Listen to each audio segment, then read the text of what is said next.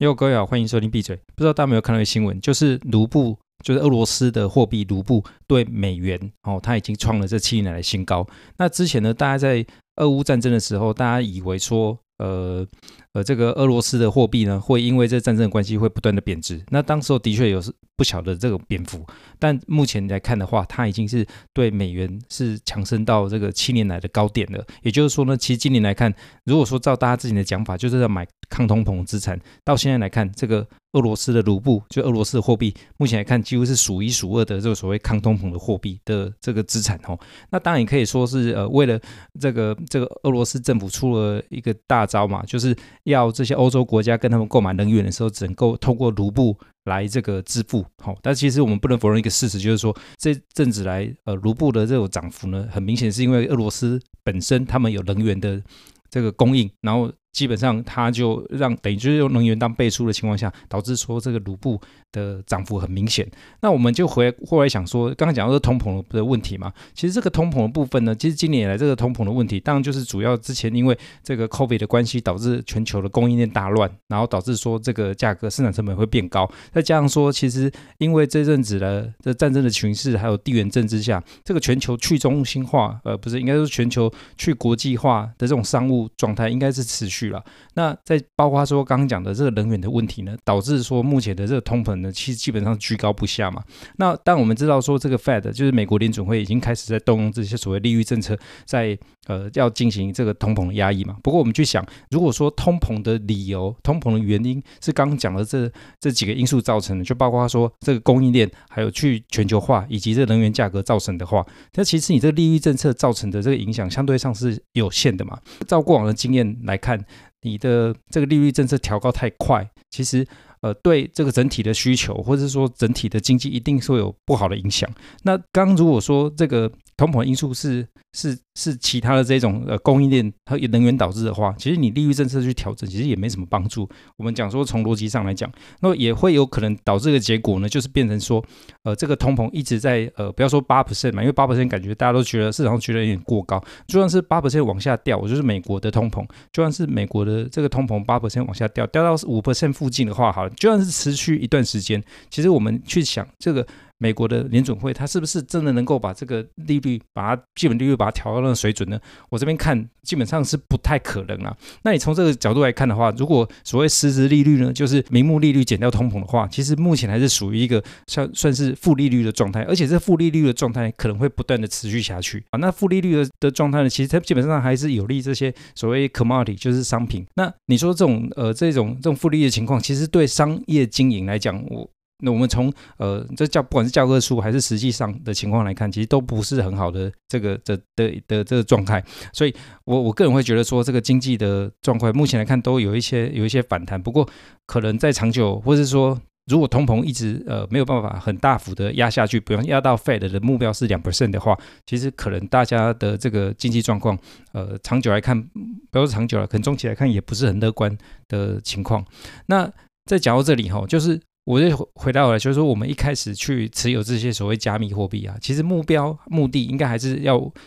回到了，就是要去维持住自己的所谓购买力的部分上，因为你毕竟在这种呃负利率的情况下呢，这个如果是老牌的，或是呃确定说经过时间考验的这些所谓的加密货币，其实它长久来看，它的它被生出来的速度，如果说呃就还是可以。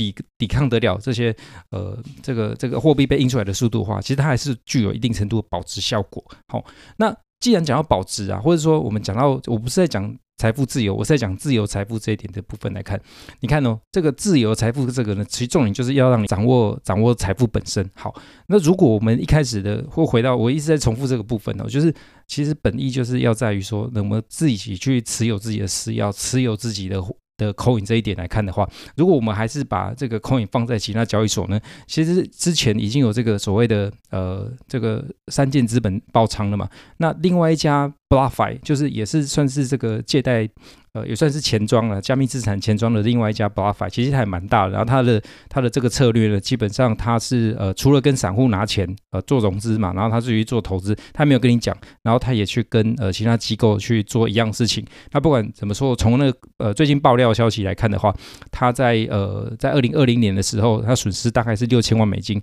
那去年呢，去年这么好的情况下，它也输了快两亿美金。那今年到现在可能输了快一亿美金吧。那这样子呃这样子不断的亏损。下，其实目前来看，这个巴法呢，它可能有一些跑路的风险。如果说呃，各位听众，如果你们手上有这个巴法的一些呃，是收取高息的商品的时候，其实这目前可能可以呃，斟酌去做一些呃，做一些思考。因为像 Celsius Network 这样的情况呢，我们实在是很不乐见。那既然讲到 Celsius Network 呢，它的特别的地方在于之后，这两天它的自己的发的 token 叫 CEL CL，它有一个呃一个明显的反弹，但今天的涨幅是接近呃大概八八成吧，就是八十几 percent 这样子。你看到它是之前的低点，就是上礼拜的低点是在打到快三角以下。那目前是接近一块多美金的水准，好，然后觉得说有一个很明显的反弹。不过你看它从高点掉下来，它是高点是在八块美金诶，现在一块多，其实还是有一个很大的这种伤害嘛。对，那这个价格怎么上去呢？其实包括是说，其实最主要了应该是所谓放空被轧空，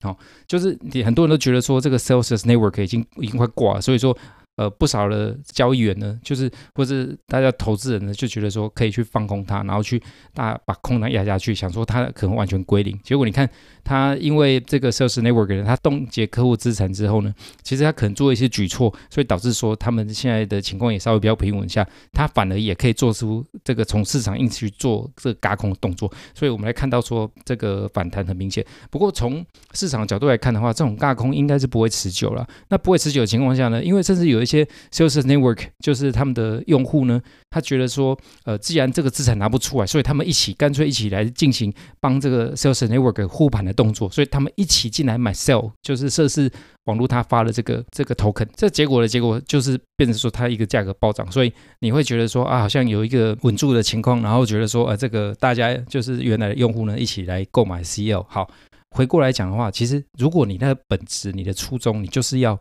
就是要守护住自己的财富化，你怎么会把钱把你宝贵的这些币，然后放在呃一个一个一个一个钱庄那边？那结果呢？结果现在有可能这个钱庄快爆的时候，你一起去护盘呢？所以这个本质到底是什么呢？这本质应该还是回过来说，你怎么样去好好的把自己的币放在自己的手上，而不是说收取一些高利息或是一些呃利息的的这个呃的企图，然后导致说你把自己的币放在别人手上。那我回过来讲，我觉得就还是跟大家。提醒了，就是说，呃，Cel 就是 sales network 的这个 token 在涨哦，